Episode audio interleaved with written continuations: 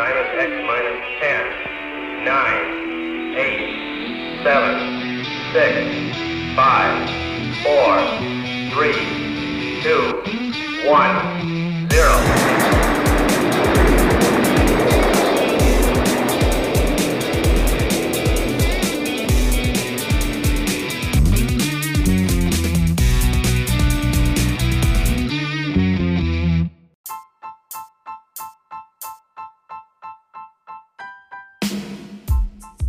E hoje com o tema descontrole emocional em família. Você vai aprender quais são os mecanismos né, do nosso corpo que fazem com que nós nos descontrolemos. Nós temos é, um, um, uma atitude fora do padrão. Quais são os recursos que nós temos para diminuir esses gatilhos que dão pra, em nós para que a gente simplesmente faça tome algumas atitudes impensadas, inclusive, tá? Então você vai aprender como é que são formadas, formadas uh, questões, são, são crenças, são percepções que fazem com que nós sentimos menos, menos aceitos, menos compreendidos, onde os conflitos eles se, eh, se elevem e bastante. Primeiro vamos ao cenário é, inicial disso tudo. Quais são os sintomas, né? Hoje, de estresse, de, de pandemia, onde todos estão é, dentro, é, dentro dos lares e potencializou possíveis conflitos. Basicamente, o principal é os conflitos em casa.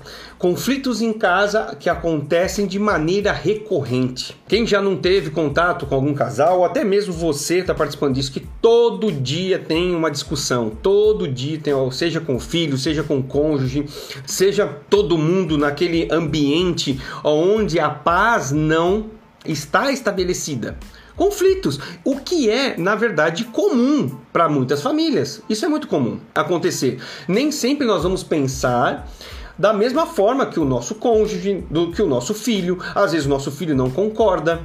Entende? Então, assim, isso até certo ponto é comum a chegarmos em acordo. Porém, porém, o que nós temos visto e muito é conflitos e mais conflitos, dia após dia, ao ponto de os membros da família não se sentirem aceitos, não se sentirem é, compreendidos, não se sentirem amados. Então, imagina onde eu tenho a comunicação de gritaria, tem a comunicação de palavras agressivas, palavras em tons errados para aquele momento, simplesmente ou se calar, a linguagem não verbal, enfim, né? simplesmente pelo fato de se calar dada a uma situação a qual era necessário ser dito, tomada uma decisão. Isso tudo faz com que os membros da família não se sintam tão confortáveis, não se sintam tão pertencentes, não se sintam tão importantes no seio da família. E isso tudo nós estamos falando literalmente de uma palavra, de um sentimento que é o amor. Quando é, as pessoas as quais da sua família estão conversando ou se divertindo ou é, discutindo, na verdade existe a percepção de amor de cada um dos membros da família. Entende? Então, isso quando acontece discussões, discussões, discussões, muito provável ah, o sentimento de amor, o sentimento de importância, de pertencimento um do outro, ele vai abaixando. Vai abaixando. Outros sintomas que aí vem para a questão física, você passa. É, houve relatos aqui de Houve relatos aqui de seguidores meus, de clientes, que por, por conta de problemas de descontrole emocional na família, por uma família conturbada emocionalmente, pa, deixa de dormir, pensando no quê? Pensando no tipo, nesse tipo de problema.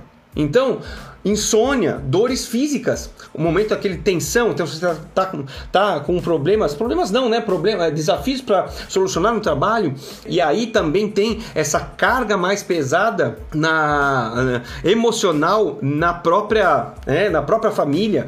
Então, dores físicas, porque imagina os músculos, né? Os músculos eles ficam contraídos, dor no estômago, gastrite, dores físicas, né? Problemas para se concentrar. Tem pessoas que não conseguem tomar as, as decisões corretas porque está com problemas emocionais em casa. irritabilidade, agressividade. Então, é, esse é o cenário. Hoje nós estamos num cenário onde as famílias elas precisam olhar para cada, cada membro, olhar para dentro de si e se autocontrolar, se conhecer. Quais são os gatilhos que me irritam? Quais os gatilhos que me deixam feliz?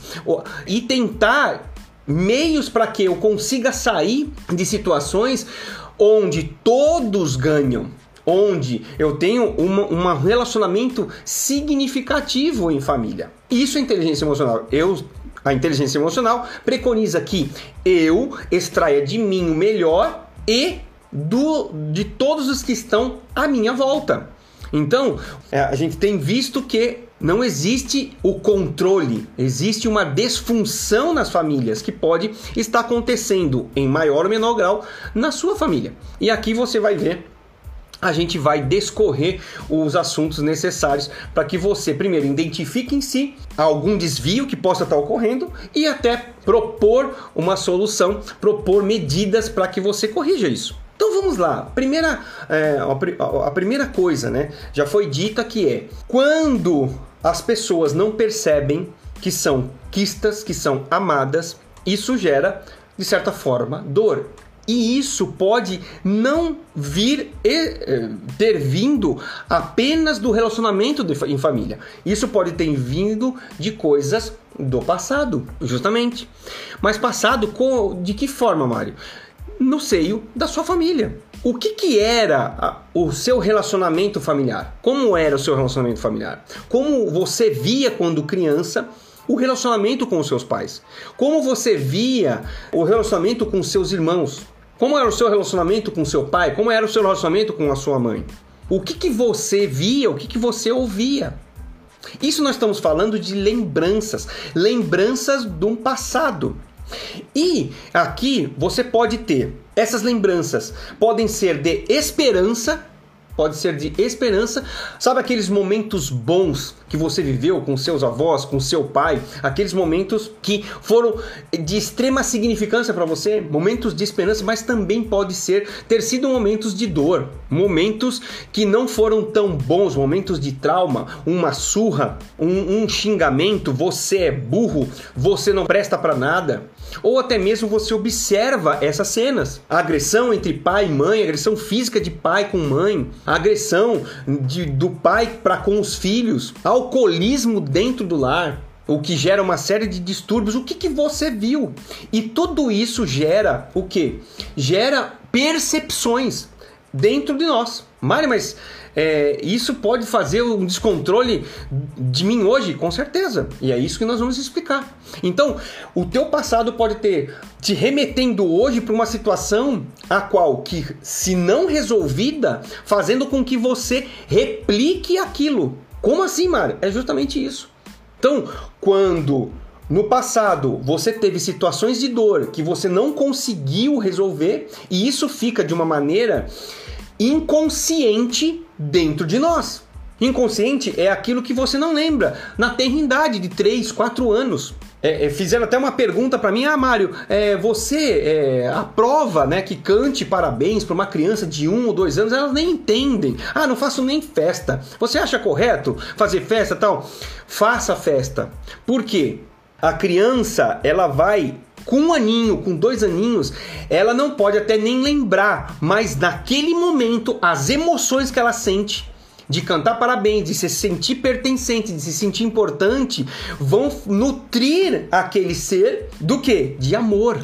Eu faço parte dessa família, eu sou amado, eu sou importante. As pessoas é, me querem muito bem e isso é importante. Só que de uma maneira, de uma maneira ou outra, a partir do momento que ela cresce, ela acaba, ela não lembra disso. Porém, está armazenado no inconsciente dela que naquele momento ela era um momento feliz, um momento que ela estava é, é, com sentimentos de alegria, de felicidade, contentamento, de importância, de importância, e fica no inconsciente. E a gente acaba não lembrando.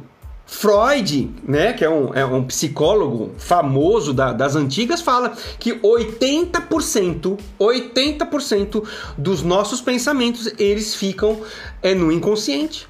Ou seja, você nem sabe que tem aquilo armazenado dentro do seu cérebro. E nós estamos falando aqui de verdadeiramente de crenças de crenças que podem fazer com que o seu presente no hoje você tome ações com base na dor e nos traumas e que não sejam assertivas. Então, as dores do passado, o que eu via no relacionamento familiar, pode sim estar influenciando influenciando o seu presente, as suas escolhas, sem que você saiba.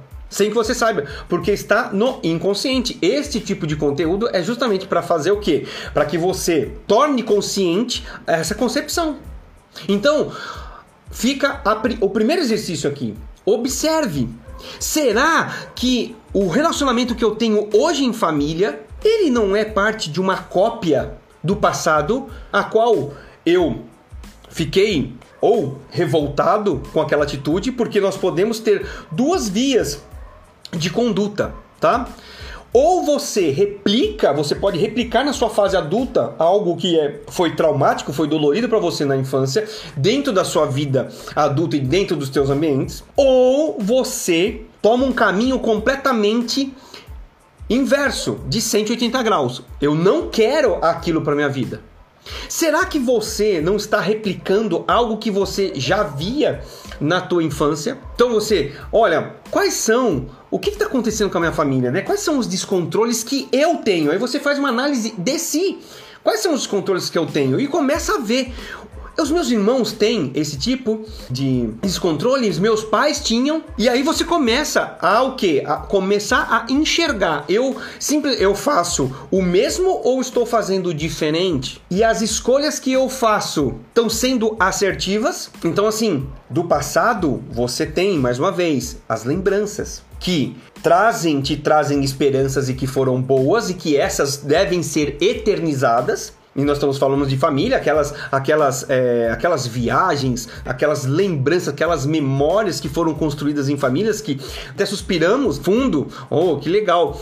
Mas aquilo que nós não somos hoje está pautado na dor de um passado não resolvido, que faz com que você tome decisões erradas no presente, não assertivas. Entende? E aí, se a gente nós formos pensar, inclusive no futuro, se vamos pensar pelo lado bom, o que, que o futuro nos traz? Traz projeções, traz o que? Traz condições de alcançar algo novo certo? Você faz projeções. Você começa a criar sentido para sua vida olhando para o futuro. Porém, se ele tiver pautado em dor, isso vai gerar para o futuro um medo. Por isso que nós temos muito medo de algumas coisas. Vamos, vou pedir as contas do emprego e vou abrir a minha própria empresa. Quando bate aquele medo, opa, isso pode ser calcado em algo do passado. Eu não estou falando que esse é o seu exemplo, mas pode ser um exemplo. Tudo que você tem medo é que você coloca uma projeção negativa para o futuro. Mário, mas o que, que tem que haver isso com inteligência emocional? Muitos em casa são cobrados por fazerem coisas. E às vezes, por conta de uma dor de passado, de uma lembrança, de um trauma justamente do passado, as pessoas têm medo de fazer novas projeções. Quer saber, por exemplo, zona de conforto? Zona de conforto, as pessoas, o mundo inteiro fala, são aquelas pessoas que ficam em uma área a qual elas não querem sair, elas não querem se lançar para as novas oportunidades. Eu vou fazer uma correção. Zona de conforto é uma zona a qual eu não quero me lançar para não replicar a dor que eu já senti. Isso é zona de conforto. Só que cada um de nós dentro, de dentro das nossas famílias tem um papel. É um papel. E será que nós estamos cumprindo esse papel isentos de trazermos as nossas talvez dores para as nossas decisões? Será que nós estamos isentos de trazer o medo? E isso, a, os traumas, as dores que vêm do passado, elas precisam ser tratadas. Sabe por quê? Porque senão você toma decisões, continua tomando decisões erradas. De como repreender seu filho, de como falar com a sua esposa, com seu esposo, de você falar, de o filho falar com os pais. Entende? Então, assim, quais são os gatilhos que, que vêm do passado que tornam disfuncional a sua o seu controle emocional no seio da família. Muito provável, se você teve um pai que foi um pouco mais agressivo, muitas vezes apanhando, inúmeras vezes você não se sentiu pertencente, você não se sentiu amado naquela situação. E você pode estar tá trazendo, imagina, mas, mas eu sou muito diferente do, do, do, do, meu pai. Ah, meu pai me batia, meu pai nunca me falou, não deu uma palavra de elogio. Será que de uma maneira ou outra você não está fazendo isso com os teus filhos? Replicando isso? E eu vou falar sem medo de errar, com, com experiência de atendimentos de clientes meus. Quando a cada vez mais, quanto mais uma pessoa ela fica distante desse sentimento de amor e de pertencimento, eu vou criando nessa pessoa que está distante do amor, revoltados, maldizentes da vida. Aquele tipo de pessoa, ah, você não conhece a minha vida. Ah, mas você não tem o marido que eu tenho. Ah, você não tem o esposo que eu tenho. Você não tem os filhos que eu tenho. Entende? Quanto mais uma pessoa é afastada, né, é tolhida a ela, o afeto, o amor, o carinho, ela vai ficando desfuncional, amarga. Então, assim, nós precisamos ter a consciência, olhar para o passado e ver verdadeiramente será. Será que eu não estou replicando? Clientes meus, por exemplo, não precisa ser nada tão. Ah, mas não é nada agressivo. Ah, mas não é. Não, não precisa ser nada agressivo, não precisa ser nada é, alarmante. Eu já comentei aqui um caso de um cliente que ele simplesmente replicava o pai nessa questão de afeto com os filhos. Ele simplesmente não tinha. Ele estava presente no, no ambiente, porém não existia carga emocional, olho no olho, abraço. Só que, só que ele resolveu através dos, dos meus conteúdos, através do meu, do meu trabalho, decidir, não, não, cara, Daqui com o que eu tive com meu pai é, foi uma coisa, daqui com meus filhos vai ser outra coisa. Porque eles estavam replicando o que foi mal para ele, o que foi dor para ele, fazia com que ele tomasse os mesmos tipos de atitude. Ou seja, a minha percepção de, de família é o que eu vi, é o que eu ouvi, é o que eu senti. Família, nós temos uma só. E cada um tem a sua percepção. Talvez seu pai seja mais falante, talvez sua mãe menos falante, ou seja, o contrário. Cada um de nós temos um tipo de personalidade, mas aqui tem que ficar especificamente. As decisões que você toma hoje, conscientes ou inconscientes, ela é fruto de escolhas que vêm de um passado que tem que ser resolvido para que as escolhas sejam assertivas e de um futuro sem medo, sem dor, que vai me fazer gerar sentido, propósito de vida para eu caminhar. Imagine uma criança, tá? A gente, eu estou falando aqui de eventos de dor, eventos de injustiça para uma criança. O simples fato de o pai gritar com uma criança pode ser para ela um evento, uma circunstância de injustiça, que ela não tem os filtros emocionais que nós adultos temos. Um pai gritando ou separação, por exemplo, uma separação entre, entre cônjuge. Na maioria das vezes, a criança ela se, sente, ela se sente culpada. E vamos a um, a, a um exemplo nesse aspecto. Digamos que uma criança vê o pai indo embora e ao fechar a porta, a mãe se vira para ela e fala: A culpa é sua. Uma criança de 4, 5 anos. Efetivamente, pensando numa vida adulta, a culpa é de uma criança de 4, 5 anos. Essa criança, ela não está vivendo uma injustiça causada pela própria mãe. O que, que vai se carregar? O que, que vai se carregar dentro do coração, dentro dos sentimentos dessa criança?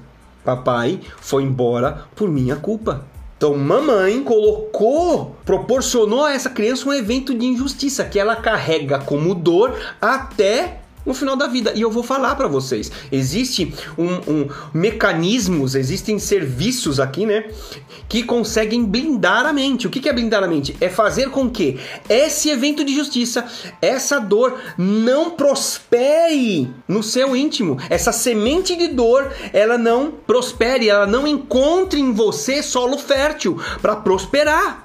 Mário, mas o que, que tem que a ver com descontrole emocional? Tem tudo a ver com descontrole emocional porque isso responde como que está as nossas atitudes. Isso vem tudo do passado, de algo, dores não resolvidas. E aqui vamos falar de decisões, nas nossas decisões.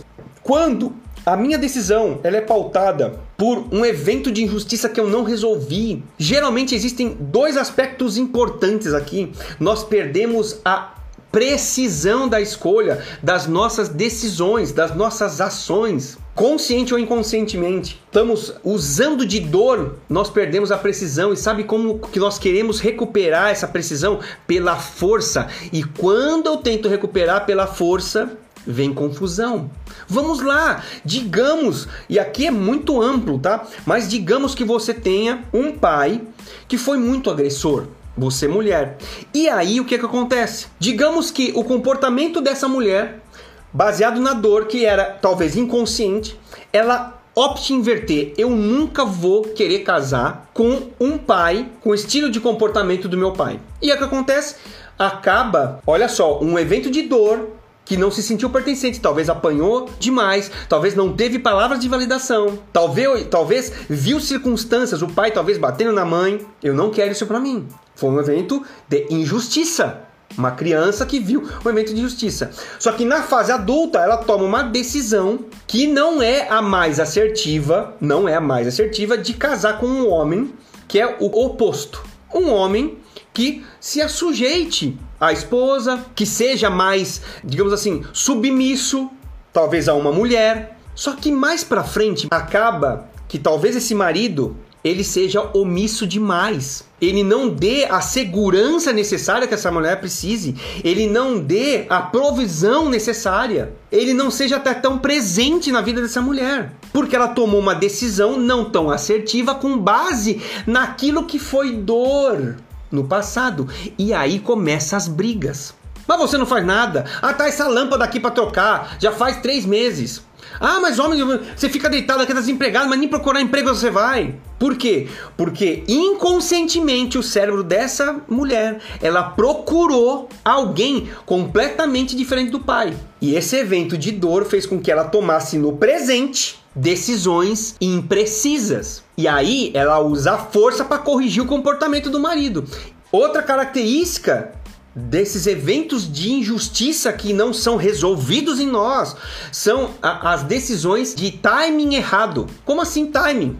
Já viu aquelas pessoas que às vezes passou do tempo, ah, não, não conseguiu casar, por exemplo, ah, não conseguiu, estudou, estudou, estudou, não conseguiu passar no concurso, estudou, fez cursinho, fez cursinho, fez cursinho e não conseguiu passar é, para a faculdade? São problemas de decisões que foram tomadas no momento errado, no timing errado perdeu o timing, perdeu o timing. Vamos a um exemplo dentro do casamento, tem experiências de que uma mulher, ela se casou com uma pessoa, com uma pessoa com mais de 30 anos de diferença, mais de 30 anos. E aí ela estava se sentindo naquele momento é, de uma maneira não sei, tá, tá, tem alguma coisa me incomodando. O que que, o que que na verdade foi? Tá, ok, né? 30, mais de 30 anos de diferença tal. E aí a pergunta que vai: como é que era a sua relação, a relação com o seu pai? Ah, eu não tive pai. Como assim? Não, não, não tive pai.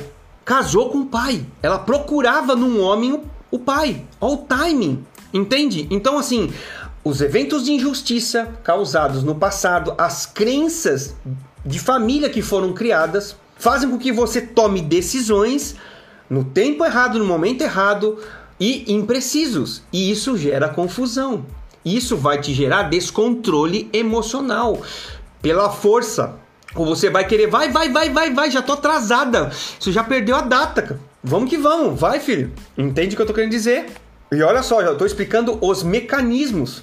Os mecanismos. Vamos lá a, a outra questão que está envolta nisso: falta e excesso. Como que é isso, Mário? A falta, ela está relacionada sempre ao passado. Exemplo de um cliente na época de infância, de adolescência, exaustivamente era criticado, era falado por quê? Porque ficava muito tempo no chuveiro. Podia ficar só 5 minutos, era cronometrado. Se não obedecia, apanhava e falava um monte de, de coisa em casa para ele e tudo mais.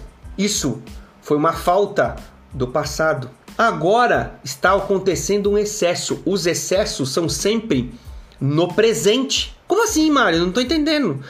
Sabe o que, que ele faz hoje?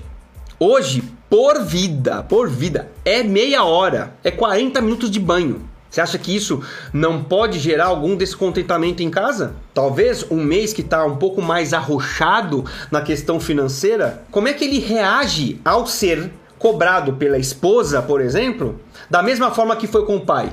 A nossa percepção quanto a isso, não, Mário, deve ser normal, ele deve reagir normal. Porque a sua percepção quanto a isso é diferente da dele. A percepção dele tem pitadas do que? De dor um evento de injustiça quando era criança e adolescente. O que que ele faz? Esbraveja, vomita tudo em cima da esposa, uma coisa que ela até nem entende, porque a percepção dela, ela olha para as contas, amor, nós precisamos dar uma economizada. A percepção dela é outra. Porém, a percepção dele está embrenhada em dor, em não pertencimento, em falta de amor. E é a origem de tudo que não acontece na nossa vida. O excesso é estar tá no presente, de uma forma de compensar. Digamos que o meu pai era muito falante, muito falante, e eu tenho um, um comportamento contrário. O que, que eu faço? O excesso, eu me calo. Eu sou tão calado, é tão excessivo o calar que eu não reajo perante as situações. Estão me ferindo, estão... mas eu não reajo. Isso é uma forma de compensar aquela dor que estava no passado. Isso é consequência. Eu vou ilustrar aqui esse caso com um filme. Quem assistiu aqui o Coringa, o mais recente? Qual que é a falta aqui no Coringa? A falta de mãe, a falta de pai, a falta que fez o amor dessas pessoas importantes na vida de qualquer ser humano se sentir pertencente, importante e depois ele deposita toda essa expectativa em um apresentador de TV que escracha ele ao vivo, que escracha, que desdenha dele, ou seja, ele é fruto da falta de amor. Ele não encontra no mundo amor de pessoas que foram importantes, que ele gerou expectativas e que no presente, uma forma de compensar é começar a arrebentar todo mundo, a matar todo mundo. Então, no presente, eu compenso essa falta de amor com revolta, com atitudes agressivas. E aqui eu não quero defender as atitudes que o Coringa teve, que são crimes, são fora da, é, fora da lei. Eu não estou defendendo, mas simplesmente gerando uma consciência em você da consequência que a falta de amor pode causar num ser humano. A falta de amor percebido no outro. E aqui cabe uma outra explicação. Eu vou detalhar mais para frente nesse conteúdo, mas cada um de nós temos uma percepção diferente do amor um do outro. O que é para você o amor pode ser diferente para outra pessoa. E isso pode ser também motivo de desentendimento. Exemplos que fazem com que você olhe para si o que verdadeiramente Quais são as decisões? Todas as decisões que você toma são assertivas? Se não são, muito provável, e se, se tem alguns ciclos, você vê uma área da sua vida que nunca sai do lugar, muito provável nesta área você precisa resolver uma dor do passado, a qual tem te colocado em um ciclo de autossabotagem nessa área. E isso tem tudo a ver com os teus relacionamentos. Diretamente. Quanto o maior nível de intimidade você tem com as pessoas, maior é a dor percebida. Sabe por quê? Porque nas pessoas íntimas vocês dão as nós damos, né? Nós damos as chaves das nossas emoções. Nós damos as chaves para as pessoas, porque nós confiamos, nós amamos, nós criamos expectativas nas pessoas e nós damos literalmente a, o baú e a chave da nossa, da nossa vida. E por isso que dói tanto, pai, mãe. E por isso que uma traição hoje de um cônjuge, por quê? Porque são, são pessoas mais íntimas, a qual nós requeremos mais expectativa. Eu já falei inúmeros aqui gatilhos de ofensa que tiram essa, essa, essa sensação de pertencimento, de amor. Abandono, gente. Gatilho de abandono. Vícios, né? E aqui nós podemos falar até inclusive de abandono, vícios. Nós podemos fazer de vícios emocionais. Mas como assim, Mário? Quem gosta de ser abandonado? Justamente foi abandonado no passado. Foi abandonado no passado. E pela percepção dessa pessoa, ela perpetua isso. Porque ela já viveu. Pra, pra mim é comum. Pode ser não, não confortável, mas inconscientemente ela procura formas de ser abandonada. E se, ca, se casa uma, né, um, uma pessoa dessa, o que, que acontece? Ela vai fazer por atitudes comportamentos para se sentir abandonada, porque existe uma, uma fisiologia, uma carga hormonal e neurohormonal para que ela se sinta daquela forma. Isso é um vício emocional. Agressão. Como assim, Mário? Ah, você está me dizendo que tem gente que é viciada em agressão? Justamente. É um outro gatilho de ofensa. Como assim, Mário? É, via situações de agressão em casa, vivia situações de agressão em casa e hoje não consegue se desvencilhar. Ou você adota, né, você mesmo adota o comportamento de quem te agrediu naquele evento de injustiça, ou você simplesmente inverte, não é verdade? Como assim? E como você tem aquela carga hormonal, cortisol, por exemplo, que é o hormônio do estresse, e você ficou muito tempo sobre essa carga, que é uma química que é liberada. Você fica viciado, assim como um remédio, assim como uma droga. E o que acontece? Talvez você tenha procurado, ou você esteja procurando, agressão. Mário, mas como isso? É justamente isso. É justamente isso. Sabe aquela pessoa que talvez seja sua amiga, que não seja você, que seja sua amiga. Ela sai de um relacionamento, tá namorando, sai de um relacionamento abusivo, pois apanhava. Daqui a pouco tá no outro, procurando o quê? Cara, mas, mas, só, mas só tem cafajeste na vida dessa, dessa menina. Porque tem eventos de dor que não foram resolvidos na vida dessa pessoa que faz com que ela procure. E olha só, nós estamos falando de descontrole emocional. E acha, você acha que uma pessoa dentro dessa condição, ela tem controle emocional em casa, onde uma decisão dela foi pautada pela dor e ela tomou uma, de, uma decisão errada, não precisa. E agora ela exige força ou velocidade, porque não foi no momento certo. Desrespeito, exploração, humilhação, roubo, rejeição. Tudo isso são gatilhos, inclusive a traição, gente. A traição. Ah, mas tá vendo fulana? Foi traída de novo. Ó, oh, tá vendo fulano? Foi traído de novo. Aí eu pergunto, qual foi o evento do passado de criança, de jovem, a qual essa pessoa foi traída? Dores que foram lá do passado, lembranças de dor não resolvidas e que fazem com que eu tenha uma vida de decisões erradas, para escolher a pessoa correta, para é, escolher a forma com que eu falo, as palavras com que eu falo. O médico Regis Cavani, ele avaliou a relação entre lembrança de acontecimentos traumáticos e o funcionamento do nosso cérebro. Ele descobriu que ao evocarmos uma memória traumática, a secreção de hormônios associados, ou seja, né, o nosso corpo libera essa, né, essa secreção, ao estresse aumenta como se tivesse revivendo aquela experiência. Ao lembrarmos de um trauma, o vivenciamos outra vez em sua plenitude metabólica e emocional. Metabólica é justamente os hormônios e neurohormônios e emocional, diz o pesquisador que conduziu a investigação do Instituto de Psicologia da USP.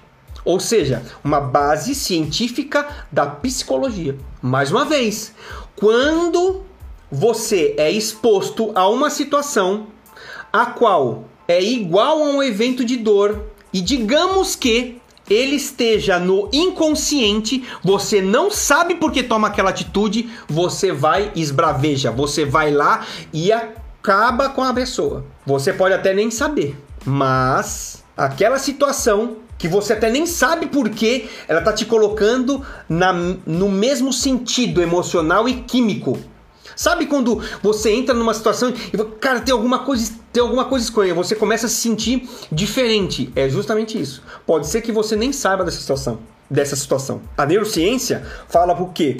Que uma lembrança é a reconstrução do passado. E agora eu quero te falar sobre o livro dos livros da inteligência emocional. Os livros que vêm de milênios. E eu me permito, porque eu sou cristão aqui, e eu quero te trazer uma passagem bíblica.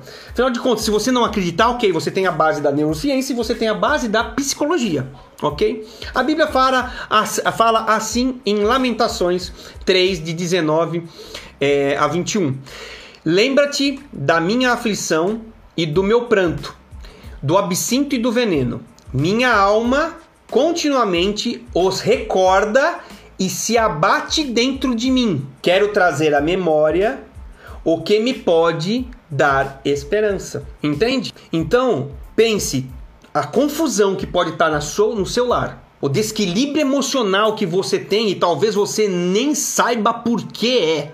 Meu querido, são dores, são traumas, são eventos de injustiça que não estão resolvidos e faz com que você tome essas atitudes ou se descontrole emocionalmente. Vou explicar agora um outro mecanismo do nosso corpo que é simplesmente de defesa, tá?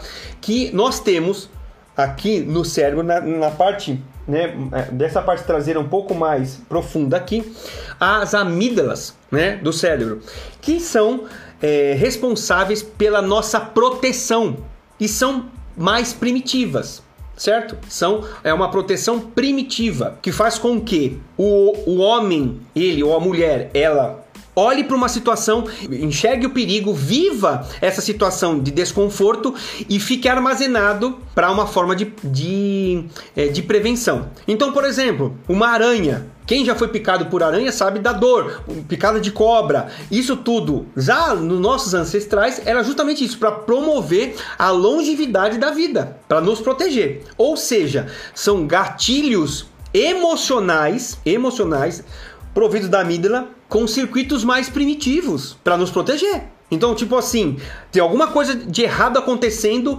você experienciou, foi ruim, automaticamente é armazenado nas amígdalas. Picada de cobra, levei uma cobra, virei uma cobra de longe, opa, corre. Corre porque você vai poder se dar mal. De novo, porque você sentiu dor. Então, é uma defesa. Em crianças, esse mecanismo é o que mais funciona no, na, no aprendizado. A criança, ela nasce, ela nasce completamente sem filtros, sem saber o que, que é o mundo. Tanto é que, que tem crianças que pegam, né, se encontra barata no chão ou animalzinho, eles colocam tudo na boca, eles não maldam porque eles não sabem. E esse mecanismo no começo da vida é de suma importância. Eu mesmo já tive uma experiência, né? Quando eu era pequeno, o que, que eu fiz? Eu pegava, imagina, né? Um, um, parafuso e enfiava na tomada. Imagina o que aconteceu comigo. Tomei choque. Só que minha mãe fala que a partir do momento que eu tomei esse choque, eu passava de largo das tomadas. Por quê? Porque eu sabia que ali ia ter, eu ia passar pela mesma sensação a qual de dor, de incômodo que eu passei, enfiando o prego, né, enfiando o parafuso na tomada. Ou seja, então é um circuito de defesa. E aqui cabe uma explicação. Quando você passa por uma situação, existe uma carga hormonal, é uma carga emocional. Pode ser que a sua amígdala ela tá te sequestrando. Sabe aquele momento a qual você perdeu a estribeira, você simplesmente fez com que o vulcão entrasse em ebulição e se entrasse alguém na sua frente, você matava. Justamente, muito provável, houve um sequestro de amígdala. O evento, talvez de dor do passado, fez com que colocasse o seu sistema de proteção da amígdala em alerta e a carga emocional foi tão forte que você saía arrebentando todo mundo que sai na sua frente, inclusive criando força força física. As pessoas não conseguem te segurar, sabe por quê? Porque é liberado em você hormônios e neurohormônios preparando você para a guerra, preparando você para a luta. Isso é um sequestro da amígdala. No livro Inteligência Emocional de Daniel Goleman, tem uma experiência de uma norte-americana que era enfermeira estava num campo de concentração. É, acredito que seja no Golfo, se falha a, falha a memória aqui, a qual ela recebia colegas em pedaços sem pernas, sem braços, sem as duas pernas, enfim. E isso gerou nela em quem não geraria uma situação de estresse emocional. Ver os seus irmãos, seus compatriotas chegando dilacerados na enfermaria. Então ela ficou por um certo período aqui naquela situação e ela não suportou, ela teve que ser retirada, né, encaminhada para casa e tudo mais. Anos depois, anos depois, ao abrir é, o guarda-roupa, ela começa a passar mal e a sentir tudo aquilo que ela sentiu no campo de batalha. Mas, Mário, como é que é isso? Ela, ao abrir o guarda-roupa, ela começa a sentir. Mas o que, aconteceu? Qual foi, qual foi o gatilho? Existia, talvez o filho pequeno dela pegou uma fralda suja E eu acho que brincando, e ela não viu, colocou dentro do guarda-roupa. Quando ela abriu as, a porta do guarda-roupa e ela sentiu o cheiro, que é característico, né, de uma fralda suja, ela entrou em colapso. Da mesma maneira, a carga emocional, a carga emocional que ela estava passando lá no campo de batalha, ela viveu no quarto. Ou seja, a gente chama isso de ancoragem, o tato, o cheiro, né? A visão fez com que ela entrasse em estado crash vivido lá no campo de batalha com simplesmente um sentido. Isso literalmente é sequestro da amígdala. Ela entrou num processo de defesa. Eu não quero isso, eu não quero isso mais para mim, isso eu não quero, isso eu não quero, eu vou fugir. Sai correndo. Ficou totalmente descontrolada. E talvez você esteja agindo assim na sua casa. Evento, mais uma vez, de dor do passado não resolvido, faz com que você se encontre numa situação próxima que você viveu, que você até nem lembra e que você até nem entende, mas por que, que eu fiz isso? Mas que foi devastador. Bateu no filho, xingou, deixou largado, ou brigou com, com o esposo, com o filho, e depois hum, perdi a mão. Foi, foi desproporcional aquilo que foi realizado. Tá dando para entender, gente, o, da onde vem esses, essas disfunções, esses descontroles emocionais, dor e o seu corpo agindo como ele deveria ser. Deus colocou em nós as amígdalas para proteger a nossa vida de perigos externos, de perigos à nossa saúde, à nossa integridade. Isso é, na, isso é natural e benéfico. Só que as dores, os traumas do passado vêm, colocam nós numa situação de perigo emocional, estresse e a gente acaba com as pessoas. Fisicamente, em palavras, em atitudes, falando demais, sendo agressivo ou simplesmente nos calando e fazendo aquela cara de uva. Eu quero agora discorrer soluções para isso. Já está visto aqui o que é a dor, a disfunção nossa de se sentirmos amados, gente, pertencentes. Pode fazer conosco. E, e se tem uma coisa é, que eu quero enfatizar, as nossas percepções de amor são diferentes, cada um tem uma percepção do que é amado, do que é importante. Eu vou citar cinco exemplos aqui. Tem pessoas que gostam muito de toque, ser tocado fisicamente, carinho, toque mesmo, abraço, um, uma mão no ombro. Eles entendem e percebem que são amados quando são tocados.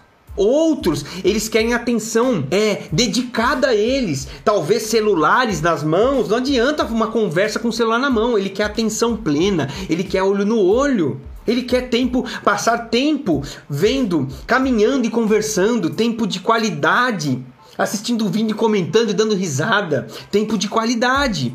Usufruindo de uma viagem, de um caminhar, longe de equipamentos onde a atenção com os interlocutores é 100% um para o outro.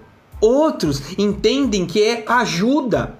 Um lavar uma louça, lavar um banheiro, fazer ajudar aquela outra pessoa, né, fazendo uma atividade. E se você fizer assim, ela vai se sentir amada e querido. Outros são presentes. São dá um presente por menor que seja, não precisa ser caro uma rosa, uma flor que pegou na rua. A esposa não precisa ser nada caro, mas se ela perceber que é amada através de presentes, elogios, palavras de validação, palavras de valorização, fez algo bom, maravilhoso, foi nas pequenas e nas grandes coisas. Só que nós temos todas elas, nós temos, mas mais intensamente uma ou duas. Só que nós, se nós não entendermos o que, que o outro entende como amor, como é que eu vou comunicar na maneira que ele merece? Cabe aqui você se conhecer. O que, que é confortável para você? Como é que você entende? Como é que você é mais valorizado? Quando você é tocado? Quando as pessoas te dão atenção? Quando elas fazem algum serviço para te ajudar? Quando elas te dão presentes? Palavra de validação. E meus queridos, isso dá muita confusão. Sabe por quê? Porque nós temos a tendência de nos comunicar com as outras pessoas na mesma forma que nós entendemos o amor. Digamos que é toque, eu seja toque físico, eu vou sempre tocar a pessoa que eu amo. Mário, mas isso não é normal? É, mas será que ela está entendendo desta forma? Talvez seja presentes. Ela vai gostar de ser tocada, vai. Mas você é tão meloso, tão. Pra você, você tá achando que tá amando ela. Mas na percepção dela, se você desse um presente, explodia. Isso, meus queridos, dá problemas de descontrole emocional. As pessoas não se sentem amadas importantes. Ou seja, dentro dessa perspectiva, você precisa se conhecer e conhecer a outra pessoa. Para quê? Os ânimos emocionais sejam equilibrados, para que quando a pessoa trate com você, ela comunique da melhor forma possível. Você vai se sentir amado e pertencente. Vem cá, meu amor. Assim, o contrário também é verdadeiro. Fazendo isso, você tendo consciência do que é bom para você e do que é bom para outra pessoa e que pode ser diferente do que você acha, do que você percebe, opa, muda jogo. Casamentos são restaurados. Relacionamento com filhos são restaurados. Relacionamento com pais, você que é filho, são restaurados. Temos estilos de comportamento diferentes que podem causar. Mu muitos são mais acelerados, querem as coisas que aconteçam bastante rápido. São, de certa forma, até agressivos no, no sentido de das entregas de resultado. Outros não, outros já gostam mais, são mais calorosos, abraçam as pessoas, batem fotos, são extrovertidos, criativos, falantes. Outros não, são mais comedidos, têm o seu tempo para fazer as coisas, são mais planejadores, gostam de um ambiente mais pacato, não gosta muito de confusão, né? gosta do ambiente, é aquela pessoa que bota sempre os panos quentes em algumas situações, que até leva um desaforo para casa em prol do todo. Tem aquelas outras pessoas também que são mais detalhistas, que são mais organizadas, que gostam, sabe, de entregar qualidade, que seguem normas, seguem leis, procedimentos. E nisso tudo, essas diferenças. Cada um tem um seu tempo. Uns gostam de planejar mais a viagem, fazem checklist, outros já quer colocar as malas tudo no carro, já quer sair, outro já tá, já tá falando demais, já tá rindo, já tá regimentando a, a família. O outro já tá vendo detalhe. Ah, não, você calibrou o pneu, você abasteceu. Ah, como é que tá a boia do carro? Como é que tá isso? Como é que tá aquilo? Ou seja, nossos estilos de comportamento são diferentes. Isso faz com que também temos diferentes percepções das coisas, diferentes percepções. O que para um é um detalhe super importante para o outro, meu, ninguém quer saber disso, desse detalhe bobo que você estava levando aqui. Tá, nós estamos perdendo tempo. Isso dá o quê? Confusão. Isso enerva. A pessoa, um fica querendo defender a posição e quando se fala dentro de uma, de uma dessa discussão, o que é muito comum, você simplesmente está escutando. Você está dando vez para outra pessoa falar, você está escutando. Escutar é simplesmente você tá, tá, fala aí, fala aí, fala aí, fala aí, fala aí. Você naquele momento, você fala aí, fala aí, internamente você está falando, me espera que eu já estou preparando a resposta. Você não está ouvindo efetivamente. Você somente está escutando. Ouvir a outra pessoa. O que, que é verdadeiramente importante? Por que, que uns são mais impulsivos e outros mais pacatos, mais planejadores? Talvez uma mulher que é mais impulsiva, mais acelerada, está casada com um homem que é mais pacato e você talvez tenha procurado ele por uma experiência de dor, talvez no passado, ou porque você estava querendo um equilíbrio. Só que agora, quando você pede para trocar um chuveiro, para trocar uma resistência, para fazer algo para você, a resposta vem no tempo dele. Isso gera o que? Confusão. Imagina o seguinte, que você é acelerada ainda e tem como uma linguagem de valorização atos de serviço, que é o serviço.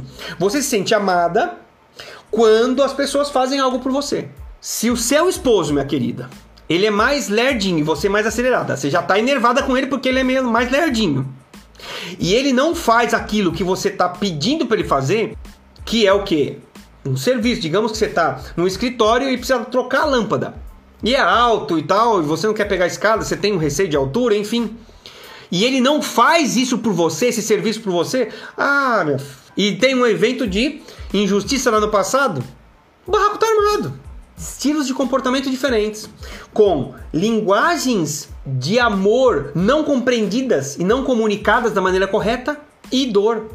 Não tem como isso não gerar confusão, não gerar conflito, gente. Não tem como.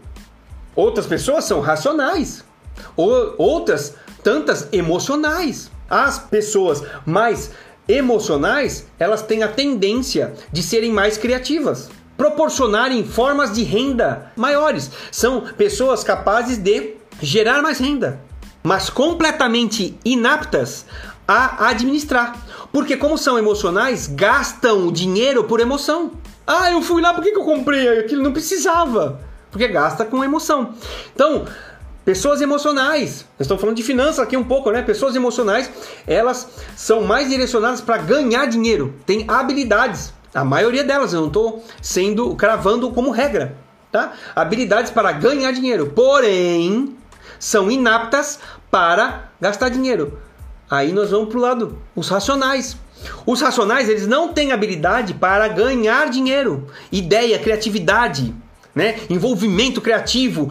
Né? Para vender, você precisa é, gerar uma carga emocional nas outras pessoas. Mas esse cara, para controlar as despesas e equilibrar as coisas, ou seja, um emocional ganha dinheiro, um racional equilibra a situação financeira e o quão isso é prejudicial, o desequilíbrio, é claro, dentro de uma casa, principalmente com os cônjuges. Entenda o que eu estou querendo dizer. Todos nós somos diferentes. E eu provei em três características. Então, as linguagens de valorização, os tipos de comportamento que nós temos e racionalidade e emoção. Então, aqui vem as formas de você agora controlar as suas emoções. São pérolas aqui. Primeiro, entender a si. Você entende a si tudo que eu falei? Quais são as suas dores efetivas? Quais são os seus os comportamentos que você tem e que até mesmo você não compreende? Qual que é o sentimento que você tem agindo dessa forma? Isso você está replicando, você está invertendo aquilo que era alguma coisa do passado da sua família? Quais são as suas emoções? Quais têm sido as suas ações? E aqui nós estamos falando de autoconhecimento. Não tem como. Coloque no papel as suas emoções, seus sentimentos. Agir de uma maneira que você acha, até mesmo você acha que foi errada, foi desproporcional. Começa a notar o que, que foi o gatilho que, que, que causou aquilo. Começa a fazer vistas para sua família. Expresse sempre o que você está sentindo. Quando existe uma discussão com filho, com esposa, com irmão, expresse. Tire essa capa de orgulho, tire essa capa de arrogância. Todos nós somos vulneráveis e expresse o que você está sentindo com base no que está acontecendo naquele momento. Olha, quando você fala desta forma, eu me sinto assim. Você não está acusando a outra pessoa, mas quando você age desta forma, eu me sinto assim. Eu fico irritada, eu fico irritado, eu fico triste, eu me sinto humilhado, humilhada, eu me sinto não valorizado, eu não me sinto importante, eu não me sinto parte dessa família. Ou seja, é falando de você, não do outro. Talvez a pessoa, né, o seu cônjuge, o seu filho, enfim, o seu pai, ele vai. Não ceda, não ceda a agressividade, não ceda é, o descaso. Você fazendo, continuando fazendo isso, eu continuo me sentindo. Exponha sempre os seus sentimentos para os, os entes queridos da sua casa. Eu estou me sentindo assim. Eu estou cansado. Cansado do que? Olha, eu trabalhei bastante. Você solicitar a compreensão, fala, estou com um pouco de dor de cabeça, estou me sentindo assim, estou me sentindo triste porque aconteceu isso no trabalho. Gente, isso as pessoas não fazem. Elas colocam a responsabilidade dos outros perceberem tudo isso e às vezes não percebem e depois elas ficam reclamando que se sentem menosprezadas, não se sentem pertencentes, não se sentem importantes, não se sentem aceitas, porque elas omitem, elas sonegam expressar aquilo que sentem. Nós não estamos falando para você falar para um desconhecido. Simplesmente nós estamos falando para falar com as pessoas que são mais importantes na sua vida. Expresse, expresse os seus sentimentos. Reconheça que você é vulnerável, que você tem falhas. E reconhecer a vulnerabilidade é o contrário de ser fraco. Quem reconhece a sua vulnerabilidade verdadeiramente encontrou o caminho de fortaleza. Porque nos pontos que tem que ser desenvolvidos, você sabe quais eles são. E você acaba tratando eles, ou se não, procurando pessoas que te completem, porque naquele ponto específico você precisa de apoio. Não é sua praia, você não tem habilidades suficientes para entregar o resultado. Use sempre empatia, e a empatia tem sido usada, essa palavra tem sido muito usada e usada de uma maneira rasa. Olha a profundidade que eu trouxe para vocês aqui. Todos nós, existe uma criança que já chorou ou até continua chorando porque não teve amor. Quando esperava uma palavra de ânimo, veio uma palavra de crítica. Quando esperava um abraço, talvez tenha havido uma bofetada.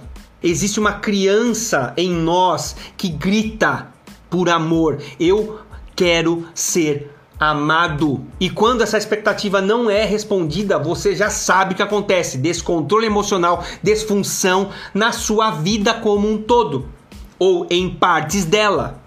Então, o que, que eu quero dizer? Todos nós temos uma criança que clama, ergue os braços, me ame, que tem os seus traumas porque não nós não fomos atendidos em amor em todas as circunstâncias da nossa vida. Então o que acontece? Ei, quando você olha para o teu filho, saiba que você tem a responsabilidade de estar tá criando ele emocionalmente da maneira correta. Será que você está replicando coisas da sua vida, imputando na vida dele? Entenda o seu marido que ele também tem as dores, tem os traumas, tem os receios, tem as dores não, não resolvidas que fazem com que ele haja desta forma. Às vezes, até está se relacionando com uma pessoa tóxica.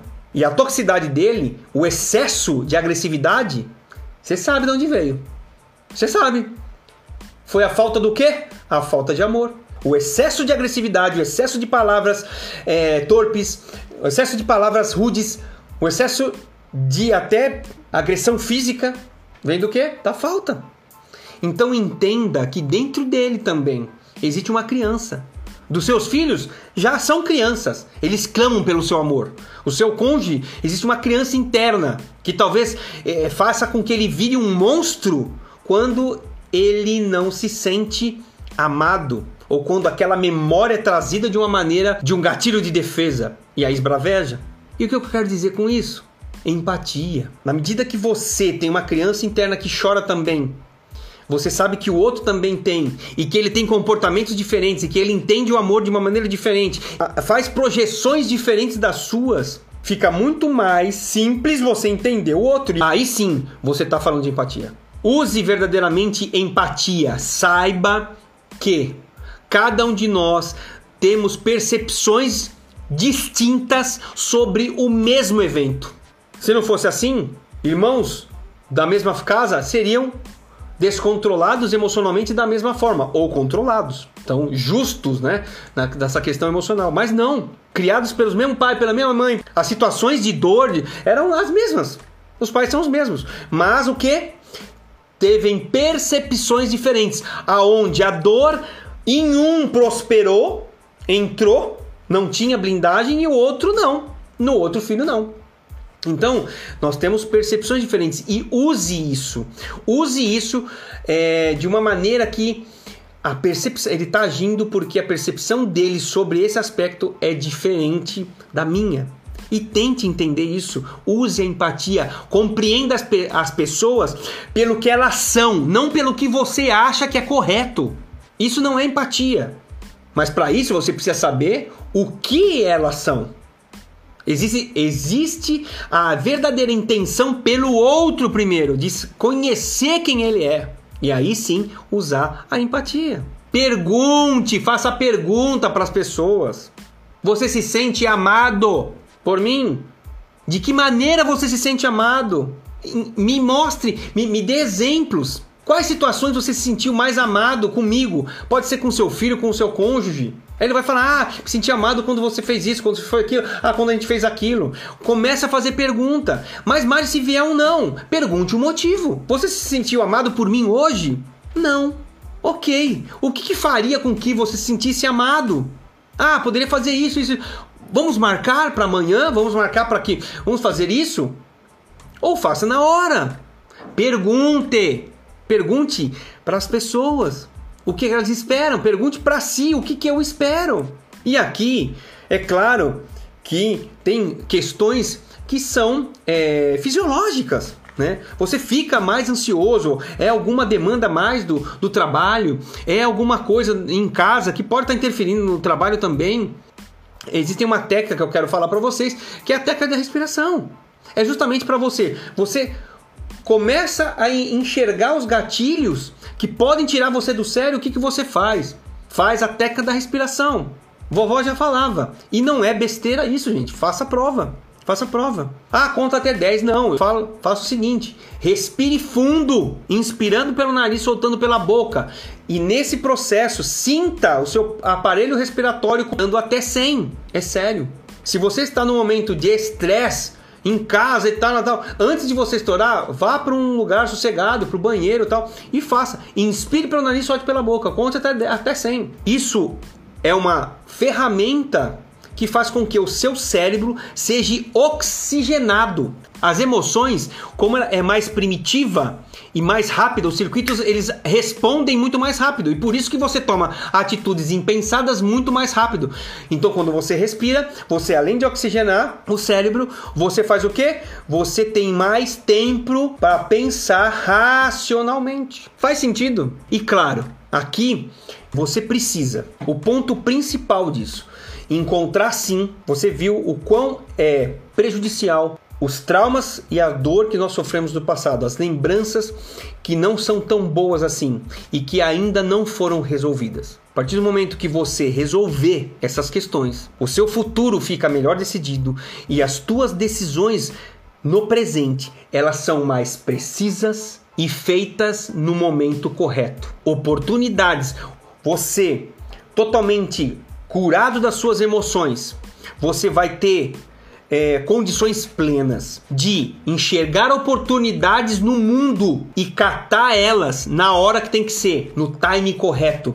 E vão ser decisões precisas, porque não estão sendo mais alimentadas por traumas do passado, onde o seu futuro começa a ser decidido, o seu propósito decidido por projeções por sentido de vida. E aí, quando isso acontece, não tem desequilíbrio emocional na família, não tem desequilíbrio emocional no trabalho. Então, a principal ferramenta, a principal é, questão é você justamente resolver, identificar e resolver as dores do passado. Nós vamos é, falar é, disso mais para frente nós vamos falar disso mais para frente. Você precisa ver, verdadeiramente ressignificar esses eventos de injustiça que têm travado algumas áreas da sua vida e que essa área pode ser o seu descontrole emocional, a sua área amorosa, a sua área de afetividade com o seu filho. Para finalizar, que eu falei de filhos, para vocês terem uma noção, vou dar um último exemplo.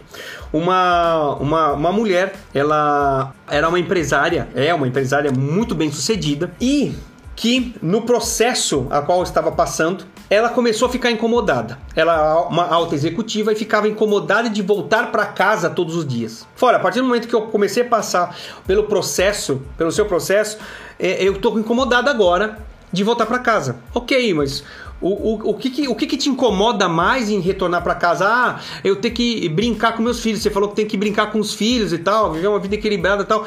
Moral da história ela, ela arranjava meios de ficar no trabalho até mais tarde para não brincar com os filhos. E aí a pergunta para ela foi: foi tudo bem o parto? Foi tudo bem a concepção? Né, do, e eram gêmeos, né? Dos seus filhos, tudo mais, tal, tal. Nada. É, eu estava namorando, não estava casada. O meu namorado, ele, ele estava desempregado e ele me deixou. E eu esmurrei a minha barriga enquanto ela crescia nos três primeiros meses. Explicou?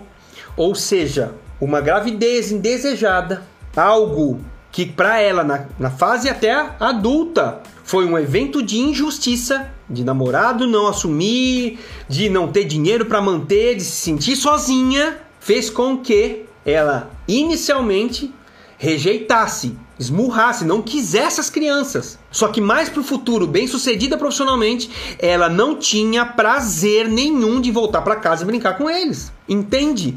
É sutil. Ela talvez não saiba amar, mas, mas como eu deixo de amar meus filhos? Não deixa de amar os filhos. Mas essas coisas, elas vêm à tona e são dores no passado não resolvidas que fazem com que nós tenhamos atitudes e toda vez que brincava com os filhos, era terminava dando bronca neles.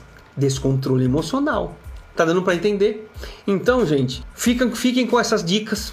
Saibam verdadeiramente que dentro de vocês existe uma criança que chorou bastante por um amor, por um abraço, por um carinho, por um afeto, por um olhar, por uma atenção, por querer se sentir importante, querer se sentir pertencente. Muitas vezes veio, mas muitas vezes também não veio. E talvez você tenha ficado chorando, querendo que seus pais, alguém importante para você, quisesse ouvir sua pequena historinha e que talvez hoje faça com que você se desvie dos seus objetivos, faça com que você se desvie dos relacionamentos significantes com as principais pessoas que estão na sua casa, que é sua família. Então que você olhe para dentro de si e enxergue essas essas coisas, essas dores, Enxergue em si aquilo que te é importante.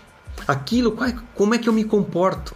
E comece a entender como que as outras pessoas entendem o amor. Se importe verdadeiramente com elas e fale de si para elas, para que elas também saibam de você e que você construa relacionamentos cada vez mais significantes na sua família. Que a sua família seja recheada de amor, recheada, sabe, de compreensão, de aceitação que a sua família é, verdadeiramente esteja instaurada é uma célula de amor, que os conflitos eles diminuam e que vocês cada vez se entendam mais. Esse é o meu desejo, essa é a minha maneira profética de falar para você, que a sua família seja abençoada com amor.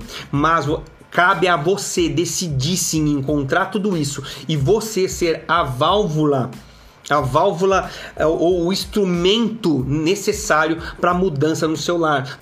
Eu agradeço o tempo de todos vocês. Vou me despedindo aqui.